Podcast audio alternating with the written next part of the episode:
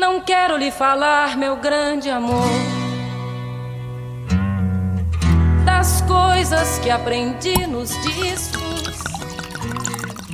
Quero lhe contar. Como... Fala pessoal, estamos aqui de novo abrindo mais um episódio do Som Brothers, o episódio de número 56, Vinhos de Mesa. Estamos aqui com Vitor. Eu tô aqui presente mais uma vez para falar. Será que é um tipo diferente de vinho, João? É isso que a gente vai discutir hoje, né? O que é vinho de mesa, de fato, tanto no conhecimento popular como na prática, na legislação. Pois, e é um, um vinho que traz bastante polarização, né, Vitor? Os que odeiam, os que adoram, os que só gostam de vinho de mesa. Mas será que sabem efetivamente o que é vinho de mesa? E ainda tem um que você esqueceu aí, que são os que nunca provaram, seja por preconceito, seja porque simplesmente não tiveram oportunidade mesmo. Que é muita gente. Pois é. E esses de preconceito, será que sabem efetivamente o que é vinho de mesa? Será que eles sabem o que é que tá na taça deles no dia a dia? Será que eles realmente nunca beberam vinho de mesa? Pois é, vamos tirar essas dúvidas todas hoje e desmistificar esse famoso vinho de mesa. Vamos, assim, eu acho, viu, Vitor, que tem muitos ouvintes pensando logo assim, né? Ah, vinho de mesa é óbvio, é um vinho feito de uva não vinífera. Será que é isso mesmo? É. Eu, se fosse, se eu não conhecesse já qual é a, a definição, João, eu arriscaria dizer aí que é um vinho mais simples, talvez, que seria talvez um vinho, como você falou, de uvas americanas, um vinho que não poderia ser classificado como fino. Mas antes de entrar para discutir esse assunto, vamos contar um pouquinho da história, né? Se você puder começar aí com a história do vinho de mesa, a história do vinho em si, que vão se confundir um pouco, jogue duro aí. É, Vitor, é bom salientar, né, que existe esse grande preconceito, mas que tem uma boa motivação. Esse preconceito na história do vinho, né? Na Europa se relacionava muito o famoso vinho de mesa como um vinho de baixa qualidade. Porque em vários países europeus eles chamavam os vinhos que estão na base da pirâmide de qualidade, né? Digamos assim, os vinhos que em termos de qualidade são os mais inferiores, eles chamavam de vinho de mesa. Né? Por exemplo, na Itália chamava Vino de Tavola. Na França eu vou deixar para você, que você que é o cara de francês. Vin de table. na Espanha, Vino de Mesa. Então a gente vê que vários países tinha essa nomenclatura do vinho de mesa. Só que lá na Europa, como a gente já sabe e já falou em outros episódios, é proibido fazer vinhos e inclusive plantar assim para vinho o, as uvas não viníferas, não, que não são da família Vitis vinífera. Então todos esses vinhos que a gente está falando, que é chamado lá de vinho de mesa, são feitos de viníferas. Então daí a gente já começa a ter essa dúvida e quebrar um pouco essa ideia de que o vinho de mesa é aquele vinho somente feito por uvas não viníferas, né, Vitor? Exatamente. E uma outra curiosidade que é bom esclarecer, João, como você falou, os vinhos considerados inferiores em países como Itália, França e Espanha é, são chamados de vinho de mesa porque eles são literalmente a base da pirâmide, ou seja, acima deles sempre vai ter, ou quase sempre, uma denominação de origem, alguma classificação especial, específica da legislação deles. E aí o vinho de mesa acaba sendo aquele que qualquer produtor pode chamar o vinho de vinho de mesa. Os demais não. A cada nível que o produtor sobe, ele vai se enquadrar em uma parte da legislação. O genericão chama vinho de mesa, por isso que acabou ficando essa expressão aí. É, inclusive na história italiana, né, Vitor, os super toscanos, que hoje são super valorizados, né, super caros os vinhos, eles inicialmente, como eles eram considerados fora da lei, né, porque não seguia nenhuma regra das rígidas regras das denominações de origem italianas, é, os super toscanos tinham que ser taxados de vinho de mesa, né, de vinho de távola, porque era a única classificação que era livre para esses vinhos que não seguiam as regras das denominações de origem. Então imagine, hoje um super toscano faz um sucesso no mundo todo, é, competindo aí direto, inclusive, é, muito forte com os vinhos de Bordeaux, da França, né, em termos de valorização e tudo mais. E inclusive. Eram inclusive, chamados de vinho de mesa, né? É, e inclusive competindo também com as próprias denominações italianas. Hoje o vinho super Sim. toscano é, é de uma qualidade que muitos até começam a preferir a outras tradicionais, mais tradicionais. Né, aos Exatamente. Barulhos, etc. Então, eles eram chamados de vinho de mesa durante muito tempo, até que se criou essa denominação de origem é, chamada Super Toscano, né? E aí, Vitor, vindo para o Brasil, né? O vinho chegou aqui no Brasil junto com as primeiras caravelas, lá em 1500, mas esse vinho que veio nessas caravelas servia basicamente para limpar os alimentos por causa do álcool que existe na sua composição, né? E apenas lá para 1870, com a colonização dos imigrantes italianos, né, o vinho de mesa começou a se tornar popular aqui no Brasil e se tornar um negócio. Né? Foi aí que a gente viu a expansão dos plantios de, de videiras e as famílias faziam né, para eles mesmos consumirem e acabou virando um negócio porque caiu no, no gosto. Aqui no Brasil, inclusive, esses vinhos passaram a ser conhecidos, né? E a gente chama bastante aqui de vinho colonial. A gente se refere muito a esses vinhos feitos pelos colonos, né? Italianos, como vinho colonial. E daí, né, como diriam o pessoal lá do sul mesmo, os vinhedos começam a crescer e se perder de vista lá no Rio Grande do Sul, né? Porque virou negócio e aí as pessoas começaram a plantar cada vez mais, sendo que as castas mais utilizadas naquela época eram a Concor, a Bordeaux, a Niagara e a Isabel, que por sinal é a uva mais plantada do Brasil. Você sabia disso? Não sabia não, mas não me surpreende também porque realmente você vê Isabel para tudo que é lado. É vinho, é supermercado, enfim, todo é lugar tem uma uva Isabel lá. Suco, exato.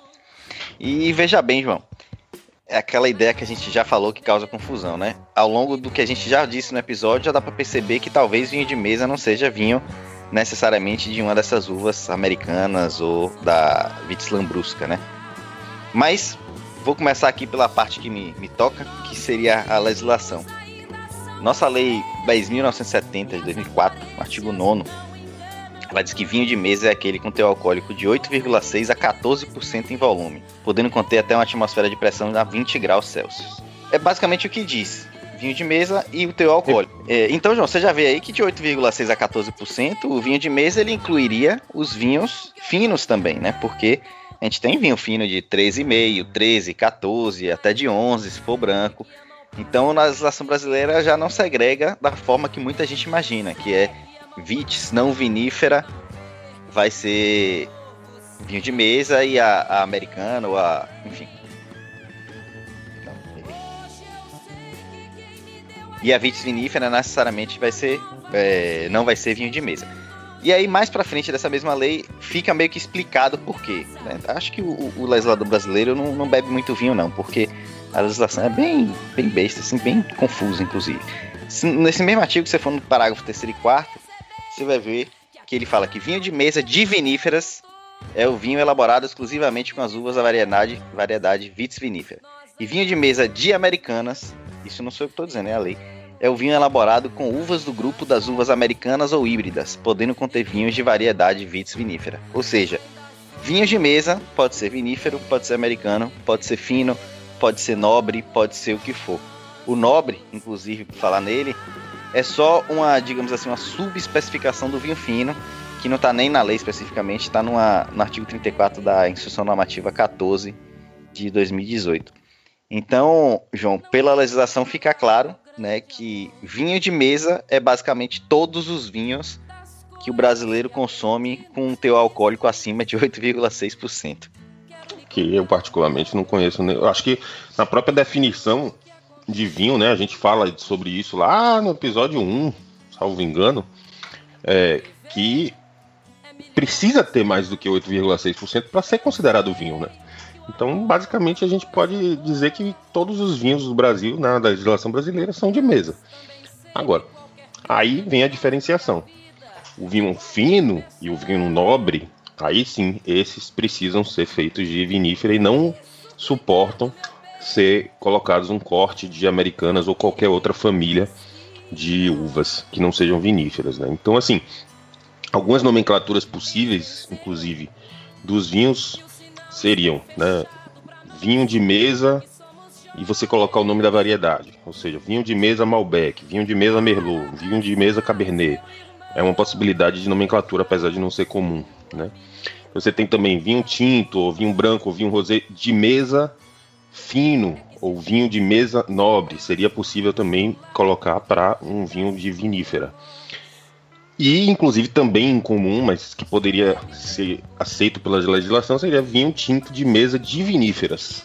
Né? Então, você teria aí uma especificação que o vinho foi feito de viníferas, que só se aplicariam se não utilizassem outras famílias de uva é, dentro do seu corte, dentro da sua composição. Mas, né, de forma comumente falando, né, é, Bom, primeiro é preciso deixar claro, então, que no Brasil, pela legislação, vinho de mesa não tem nada a ver com a pirâmide de qualidade europeia. Lá na Europa, o vinho de mesa é considerado o vinho base da pirâmide, mas aqui no Brasil não tem nada a ver.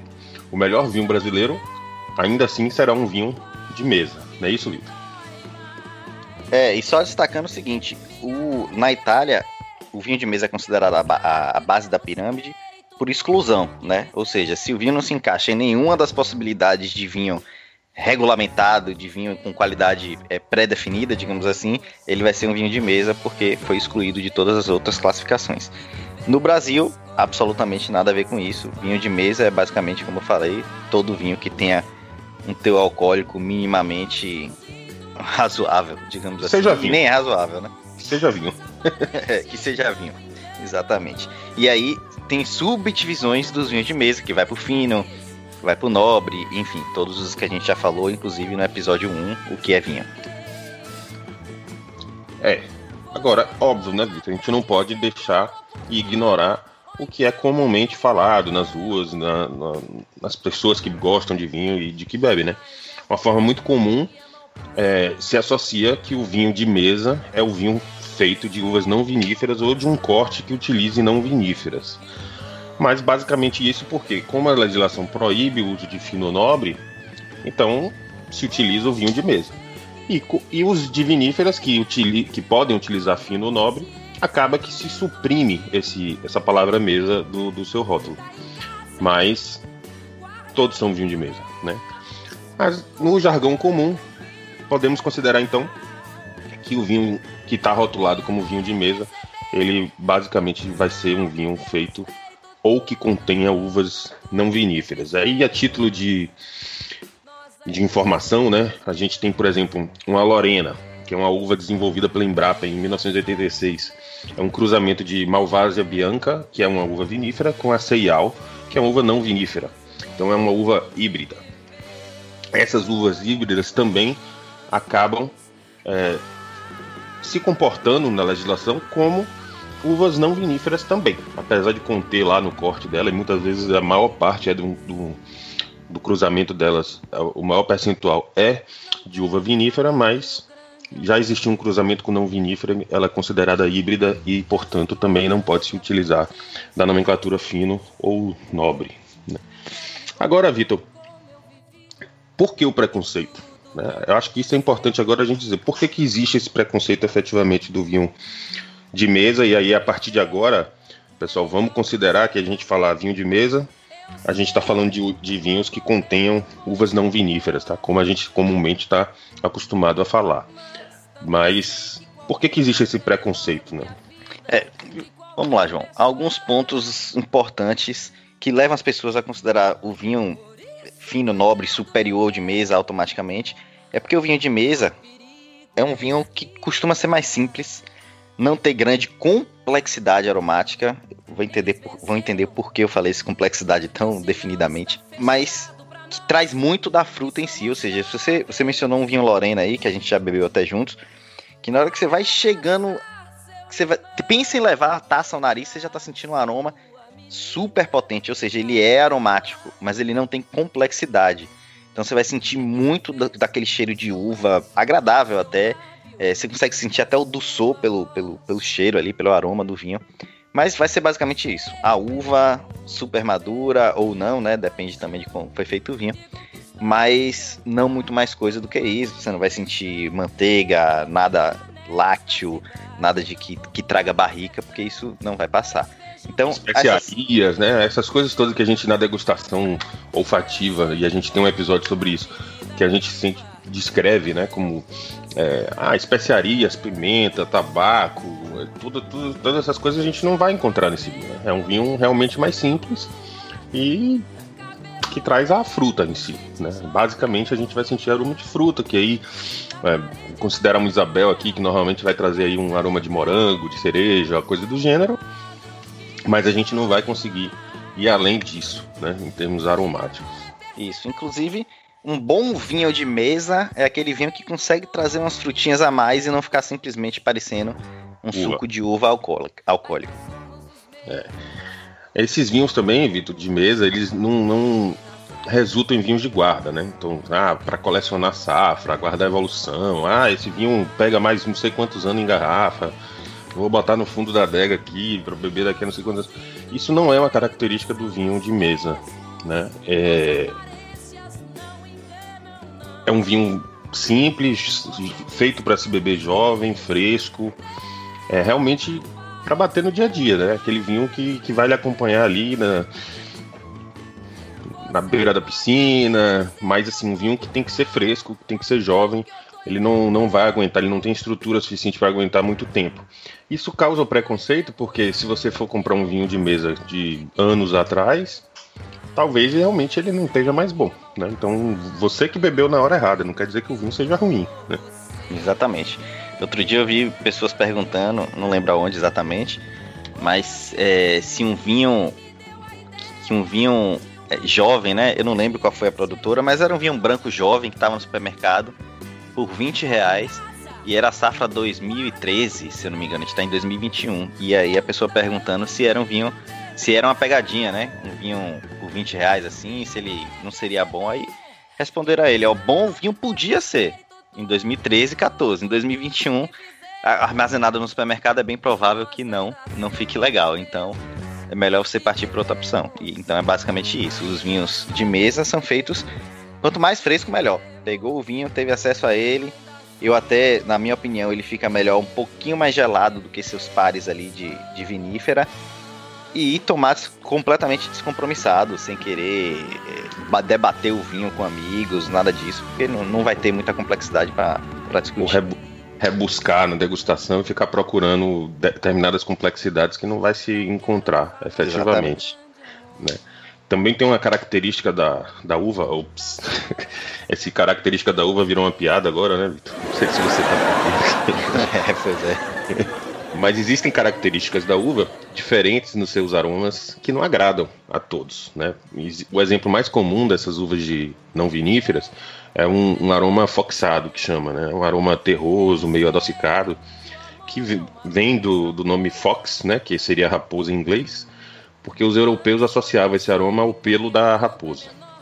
Então esse aroma ele é causado por um composto chamado metilantranilato, ou mais comumente chamado de antranilato de metila, que é presente em boa parte dos vinhos de uvas labruscas, né? que na verdade esse composto acaba não sendo nada mais do que um éster comum na, na, nas vites labruscas e seus híbridos, né? os híbridos feitos também com vites labruscas. Isso é um aroma que não agrada muita gente. É, no Brasil descreve-se muito esse aroma como aroma de suco de uva, por exemplo, né? Mas, pô, suco de uva É, é, é, a base do vinho, né? Não, e eu gosto de, de suco de uva. Né? É, não sei por que seria um, um detrator, digamos assim. Uhum. Mas ele é muito típico nas uvas Concórdia, Isabel e Niágara, por exemplo. Né? Então é, é difícil até de se encontrar um vinho desse que não tenha um pouquinho desse aroma de, de foxado. Que normalmente, inclusive, Vitor, depois de aberto um pouquinho, ele acaba se volatilizando e, e passando, digamos assim. Né? E um outro preconceito, João, que, que, quer dizer, um outro fato histórico que gera esse preconceito também com esse tipo de vinho é que os europeus proibiram o plantio de vinhas americanas e a produção de vinho com, com elas há muito tempo. Chegou a ter um boato lá de que eles continham metanol, né? E se aproveitaram talvez disso. E se aproveitaram talvez desse aroma foxado que você mencionou para levar a dizer aí que seria um componente como metanol que faria mal à saúde, né, completamente. Então, o fato dos europeus, que sempre tiveram a fama de produzir os melhores vinhos, na França em especial, proibirem o plantio e a produção de vinhos desse tipo, certamente também aumentou o preconceito, né, espalhou o preconceito, melhor dizendo, é, pelo mundo todo de que seria um vinho de baixa qualidade. Ainda mais com o boato de que continha metanol, né? Já pensou? É, mas é até bom, Vitor, esclarecer assim, ó. De fato, a, as uvas da família Vitilabruscas, elas possuem mais metanol esterificado nas suas pectinas, né? Pectina é uma substância, é aquela substância que dá uma consistência gelatinosa. Se você amassar uma uva, você sente que ela tem um pouco de gelatina. Isso é muito comum, essa substância em, em compotas, geleias, né? É que dá aquela consistência um pouco de, de gelatina efetivamente na, na, nesses produtos, né? Existe, de fato, nas pectinas um pouco mais de metanol esterificado. Mas assim, o vinho de, de mesa de, de não viníferas, né? É, o tempo de maceração é muito curto. Por isso, inclusive, ele é jovem. Então não se extrai esse metanol em níveis mais altos, né? A legislação brasileira, por exemplo, permite até 350 miligramas por litro de metanol, o que dificilmente você vai encontrar em um vinho, mesmo ele sendo de vite labrusca. Né? Bebidas destiladas muitas vezes alcançam muito mais metanol do que os vinhos de vite labrusca. Então, assim, é bom deixar claro que existe, pode existir inclusive em vinho de vinífera, a composição do metanol na, no, no, produto, no vinho, na bebida em si, destiladas, vodkas, uísques, etc. Pode existir o metanol. Existe um limite que seria é, que não faria mal à saúde, mas é, acaba que o fato de a uva em si ter um pouco mais do metanol acaba que estimula essa, esse boato aí criado pelos europeus de que o vinho teria metanol e faria mal à saúde. Isso não é verdade, né? não faz mal à saúde, os, os vinhos de Vite Labrusca. É inclusive interessante citar, que os benefícios que a gente lê aí direto, ah, o vinho faz bem para a saúde, faz bem para o coração, resveratrol e tudo. Tudo isso você encontra nos vinhos de uva não vinífera. Então você tem resveratrol, você tem todos esses componentes que combatem os, os radicais livres, e tudo isso que a gente lê nos vinhos de vinífera, a gente também acha nos vinhos de Labrusca. Então, não tem nada efetivamente que, que se coloque o vinho de uva não vinífera abaixo do vinífera, exceto que a gente está falando aqui, a complexidade, a questão da, da, guarda, todos esses pontos que a gente já explicou que o vinho de mesa ele é mais simples, tem menos complexidade, não é um vinho para se guardar, mas tá aí pra gente experimentar e fazer um grande passeio é, de certeza. sabores e de, de, e de aromas também, como, como a gente falou, né? Quando a gente traz um vinho que traz uma diversidade de frutas, só vai achar fruta, mas uma diversidade de frutas, é um vinho que a gente tem vontade aí de, de, de degustar mais. De beber bastante, inclusive. Então, em resumo, foi uma tentativa de sabotagem das uvas americanas aí por é, parte dos cada europeus. Um, cada um defende o seu, né? Eles lá cheio de vinho europeu tinha que dizer que os outros não prestavam, né? É, verdade. E outro, outro fator, João, que colabora aí para esse preconceito, né, é que muitos dos vinhos de mesa consumidos em grande volume aqui, principalmente no Brasil, são vinhos de mesa suave. Então vamos diferenciar também o que é um vinho de mesa suave do vinho de mesa seco, né, que é, são coisas bem diferentes, inclusive aí no, no paladar. É, assim como a gente já viu no, em episódios anteriores, né? O vinho de mesa suave, e aí eu tô falando vinho de mesa apenas porque pode ser o vinho fino, suave também, né? Pode ser o vinho. É, seja ele de viníferas ou de não viníferas. Ele, para ser suave, depende do. Para ser classificado como suave, o meio doce, é, tem uma escala de açúcar residual no vinho. Né? Quantos gramas por litro de, de açúcar a gente encontra nesse vinho? Bom, como a gente é, também já aprendeu aqui nos, nos episódios de produção de, de, vinho, onde a gente falou de quantidade de açúcar, brix, da uva e tudo, a gente sabe que os vinhos de não viníferas tendem a ter um, uma quantidade de açúcar menor no, na baga e por isso um teor alcoólico menor também. E aí para você, Vitor, como a gente na série de episódios sobre fabricação de vinho a gente fala também, né? O açúcar ele é transformado em álcool. Então, se você tem menos açúcar, você tem menos álcool. Mas se você consumir todo o açúcar, você deixa ele seco. Ou seja, ele não vai ter sabor doce, porque não vai ter mais açúcar residual, vai ter bem pouco açúcar residual, porque ele foi transformado em álcool. E aí, como é que você faz um vinho desse ser suave? Que precisa do açúcar residual. E você está querendo um vinho de mesa não vinífera suave. Você vai adicionar açúcar nesse vinho. Só que para você é, para que as leveduras que ainda existem nesse vinho, eles não continuem consumindo esse açúcar para poder transformar em álcool e elevar ainda assim mais o, o potencial alcoólico do vinho, o que é, que é preciso fazer? Você precisa adicionar um sorbato de potássio, porque aí você inibe de vez a ação das leveduras. E aí você consegue adicionar o açúcar sem que as leveduras transformem é, o açúcar em álcool e CO2, como ela faz com o açúcar da uva em si. E aí você classifica ele como suave dessa forma. Então, na prática, o que, é que a gente chega à conclusão, né? Normalmente as pessoas acham, ah, esse vinho docinho aqui, vinho de mesa suave e tal, é, é desse que eu gosto e tal. Tem muito mais química e teoricamente é, mais intervenção, digamos assim, do que o vinho seco. Mais intervenção química, né? Porque é, são, são produtos adicionados aí, até o açúcar em si, querendo ou não, é um produto industrializado adicionado nisso. E aí deve ter gente se perguntando, é, mas também não tem que fazer isso para fazer um vinho fino, suave? Não, porque na verdade o, a necessidade de você acrescentar açúcar no vinho de mesa para deixar ele suave é porque quando as leveduras consomem todo o açúcar da própria fruta, o teu alcoólico ainda está muito baixo, que não seria o caso de um vinho de vitis vinífera que o teu, o teu alcoólico já estaria em nível mais elevado. Então, Inclusive, vinho... né, Vitor? Para isso existe o processo de chaptalização, muitas vezes, que é, às vezes se adiciona açúcar no vinho de mesa não vinífera para fermentar e transformar em álcool para poder ultrapassar os 10% de álcool, porque às vezes não se alcança, mesmo consumindo tudo da uva, não se alcança os 10%. Então aí normalmente se coloca açúcar para ser consumido. E aí se você quer fazer suave, você tem que botar mais açúcar ainda para poder ele ficar suave, né? Então, exatamente. E no caso da vitis vinífera, esse açúcar tá todo lá na própria uva, por isso que ele tem menos intervenção química, como eu chamei inicialmente, né?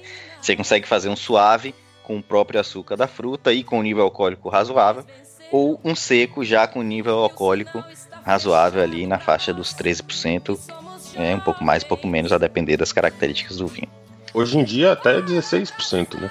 A gente é. um vinífero aí tem saindo um bocado de vinho aí com 15, 15 e pouco por cento por causa da maturação mais elevada e está conseguindo alcançar bricks é, fantásticos, né? E aí com isso não precisa mais se adicionar açúcar para elevar o, o, nível de álcool. O que é excelente, Vitor, porque na, no processo de fabricação do vinho, como a gente já falou também, é, o que importa é o equilíbrio, né? O equilíbrio das coisas, o equilíbrio da estrutura do corpo, da acidez, do álcool, para que nada se sobressaia. Né? Se você consegue isso tudo na uva, sem precisar é, se utilizar de artifícios como, por exemplo, adicionar ácido tartárico, por quê? Porque a acidez está baixa, assinar, a, adicionar é, álcool vínico, porque o álcool está muito baixo, enfim.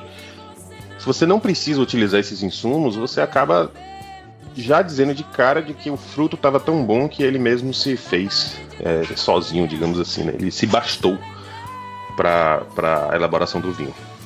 Exatamente. E aí, para finalizar, João, vamos fazer aquele velho resuminho aqui, aquele repasse de todas as informações que a gente agregou hoje. E começar pela mais básica de todas, né? Que é o vinho fino, ele pode ser de mesa, mas o vinho de mesa não pode ser fino. Tá certo, tá certo. o vinho fino pode ser de mesa, porque você pode ter um vinho de mesa fino, ou seja, um vinho feito de vinífera, ele também é um vinho de mesa, né? Mas o vinho de mesa puramente, ele pode não ser fino, ou seja, ah. se ele for um vinho de de labrusca, por exemplo, ou de uvas híbridas, ele vai ser um vinho de mesa, mas ele não pode ser fino. 70 a 80%, João, é, esses dados sempre se alteram ao longo do tempo, né? Mas na, na última média que a gente conseguiu encontrar, 70 a 80% do consumo do brasileiro é de vinho de mesa não fino, ou seja, não vitis vinífera. Você sabia disso? É, eu sabia que, que esse consumo era bem alto, né? O brasileiro tem essa preferência desse e aí é que entra a coisa, né? o brasileiro tem a preferência. A, a, grande quantidade de brasileiros tem essa preferência de, de beber o, o vinho um vinho mais simples, um vinho que. que... Porque o vinho de vinífera, né, Vitor? Para quem não tá acostumado a beber, ele tem aquela coisa do tanino, tem aquela coisa do encorpado, tem, tem uma acidez às vezes mais, é, ainda mais elevada. E isso para quem não está acostumado a beber, pode dar aquela impressão de, de, uma bebida muito forte ou coisa do gênero. E aí, por isso existe essa preferência aí do, do brasileiro por, por é, vinhos de, de, mesa não viníferas para o dia a dia, ainda né? mais, ainda mais se considerar, ainda mais se considerar que o brasileiro é, cresceu, digamos assim, acostumado com cervejas super leves, né? Tipo as do dia a dia aí, Skol, Skin, etc. Que não tem também complexidade, então é um paladar que sempre teve um álcool refrescante e pouco complexo, até pelo clima da maior parte do Brasil, né? E o vinho de mesa é basicamente isso, ele é refrescante e pouco complexo. E também na história, né, Vitor? Porque o, o, o, consumo de vinho, ele começa. Aí a gente vem, volta a falar lá do, do da história, né? De quando os colonos os italianos vieram para o Brasil, né? Então, assim, muitos dos consumidores de vinho do Brasil, eles vieram dessas famílias, descendentes dessas famílias que estão acostumados com vinho colonial mesmo, né? Aquele vinho que era feito dentro de casa, no quintal de casa, muitas vezes sem nem saber exatamente qual era a casta da uva, né? É, plantava lá, é, é uva, né? E aí bota para fazer o vinho e vamos nessa. Podia até, inclusive, ter uma mistura que eles nem sabiam. E tá acostumado, porque bebia ali todo dia, no almoço, no jantar, e sempre tava a garrafinha dali na geladeira ali para poder é, fazer o acompanhamento das refeições em geral, né? Então é, essa é a cultura que veio da Itália com os colonos foi essa, de uvas desse tipo, né? É, e, e eu acho, Vitor, que esse mercado tende a se fortalecer ainda, tá? Eu acho que os bebedores de vinho de viníferas estão iniciando um movimento para conhecer vinhos de não viníferas. E exemplo disso é que o Brasil já tem, não sei se você sabe disso, um, uma indicação geográfica de vinho de mesa. Você sabia? Não sabia, não. Pois é, o Vale da Uva Goif lá em Santa Catarina. Goife é uma uva cruzada de, vi, de vinífera, 87% de vinífera, com norte-americanas, né? Que seria as uvas Carté com Moscato de Hamburgo e Chiava Grossa. É, esse cruzamento dá a uva Goife. É uma uva branca. Eu já bebi um vinho de Goife, achei bem interessante, por sinal. É, mas é um vinho de mesa, não vinífera. Ou seja, não dá para se esperar a complexidade, como tudo que a gente já falou aqui nesse episódio. Né? Mas eu achei bem interessante, vale a pena experimentar. E a gente já, já tem uma indicação geográfica de uva de mesa, é, de uva não vinífera. Agora fica difícil até a gente ficar falando, né, Vitor? Uva de mesa, uva de mesa, uva de mesa, mas não tem uva de mesa, né? Na verdade é uva vinífera ou não vinífera, né? É, exato. Mas acho que o pessoal tá entendendo que a gente colocou as legendas aí ao longo do episódio. Of course. É, e o vinho de mesa, João, não é necessariamente, até continuando nesse assunto, de uva labrusca, né?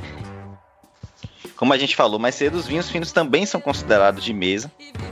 Apenas se utiliza os vinhos, o termo nos vinhos de labrusca, por não ser possível utilizar o termo fino nobre nesses casos. Por isso que é uma associação comum, mas não é exatamente dessa forma. É, e além de labruscas, né, os vinhos de mesa não finos, nobres, eles em geral são feitos de uva cultivadas para o consumo in natura, né? ou seja, da uva como fruta, ou em forma de suco. E aí a gente tem exemplos da família Vitis Burkina, como a Itália e a Rubi, ou da Vitis Labrusca, como a gente falou, da Thompson, Isabel, Niágara, né? São dois exemplos de família, mas na prática qualquer uva de qualquer família pode ser feito vinho. Né?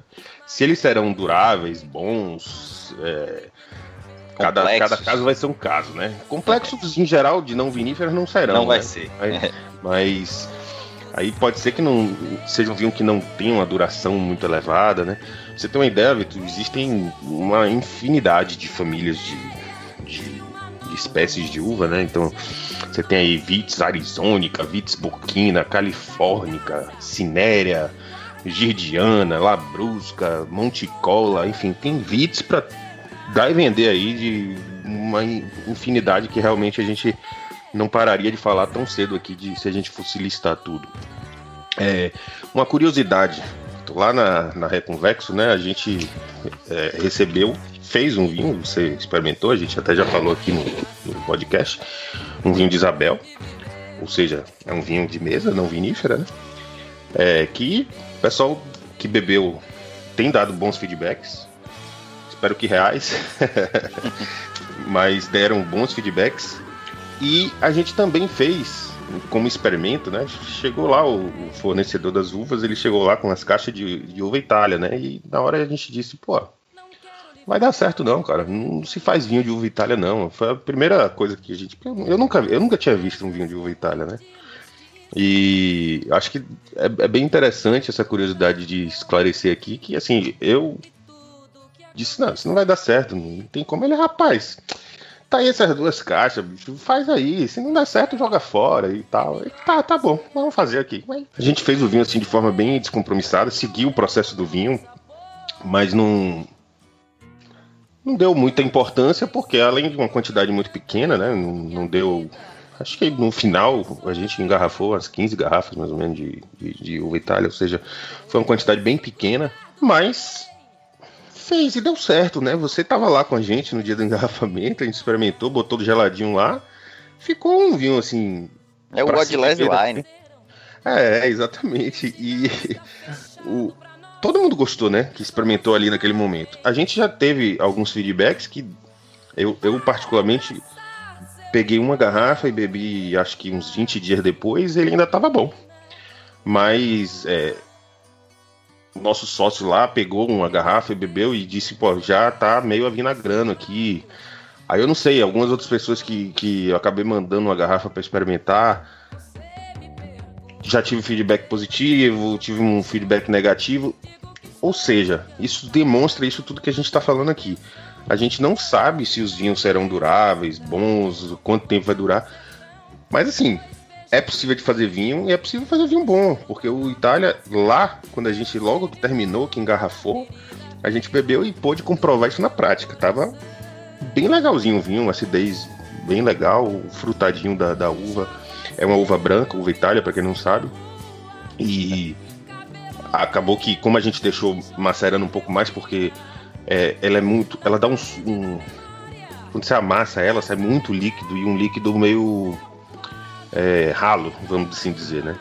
Então a gente deixou um pouquinho de tempo mais com as cascas para poder tentar tirar um pouco de estrutura para o vinho, né? Para poder ter um pouquinho mais de estrutura do que a gente imaginou que ia ficar muito ralo.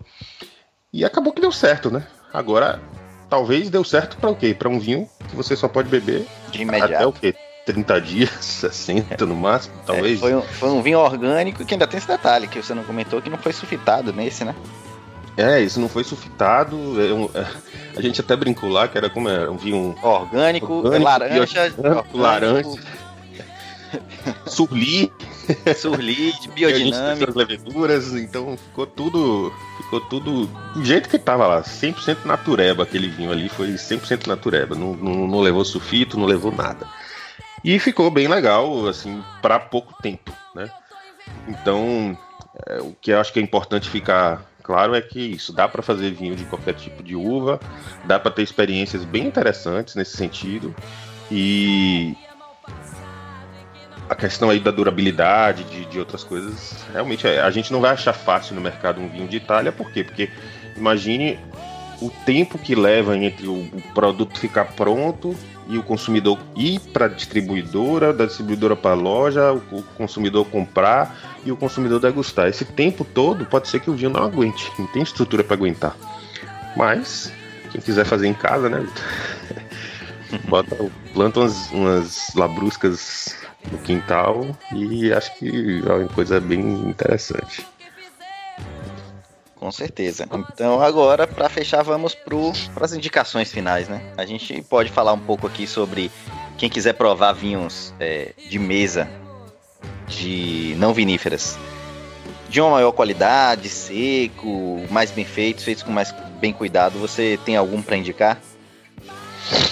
Olha, Vitor, eu eu gostei muito do Isabel que a gente fez, puxando a sardinha pro meu lado, né? Mas é, falando de outros, assim, o, o Lorena da Ulian, eu gostei bastante, tá? Achei bem interessante o, o vinho da vinícola Ulian, o Lorena. É... O da Ulian foi aquele que a gente bebeu lá na Chapada? Não, não. O que a gente bebeu na Chapada, eu não lembro agora qual foi a vinícola. A gente tem o, o, o vinho da, da linha Vitale da Valparaíso, um vinho de Isabel também, que é bem, muito bem feito.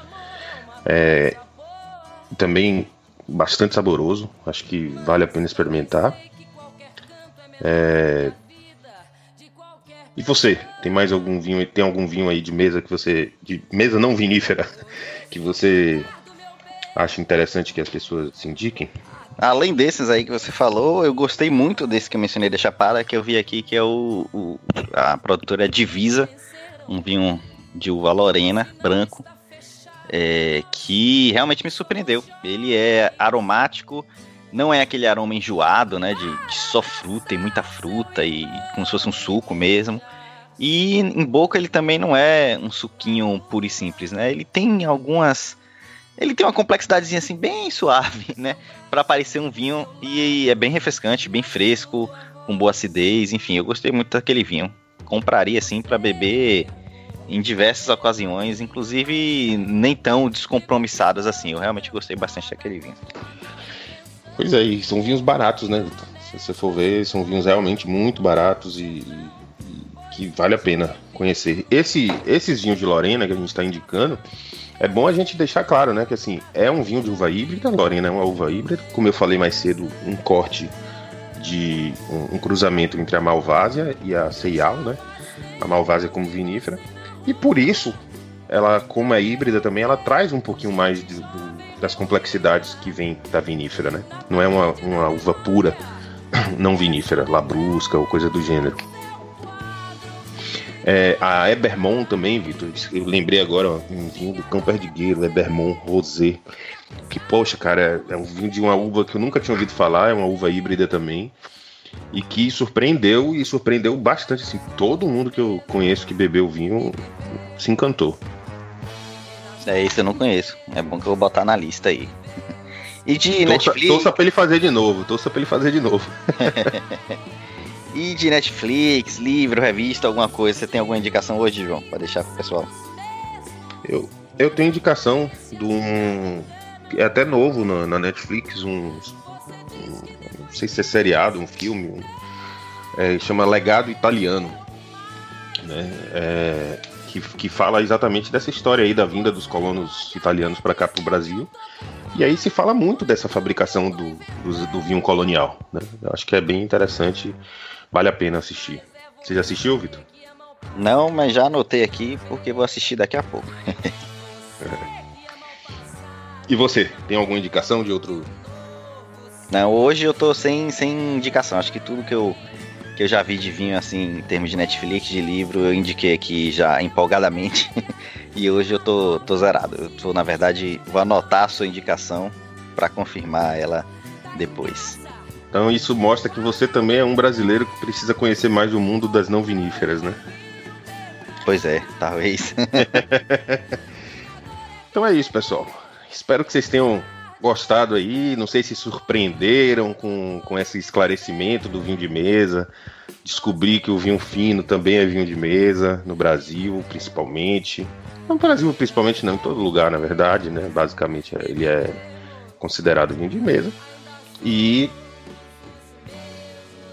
acho que até a próxima taça, né? Comentem, não esqueçam de comentar, de falar, de, perguntar, é, eu, colocar eu, as experiências, inclusive quem tiver, por favor, a experiência de beber um vinho de mesa, a gente também está aberto a ouvir indicações de vocês para a gente experimentar, tá? Então, por favor, indiquem aí, fala, comenta lá no Instagram, falando, ó, oh, o vinho tava aí de mesa, vale a pena experimentar, que quem sabe até a gente faz um episódio de degustação sobre esse vinho, né, Vitor? Pois é.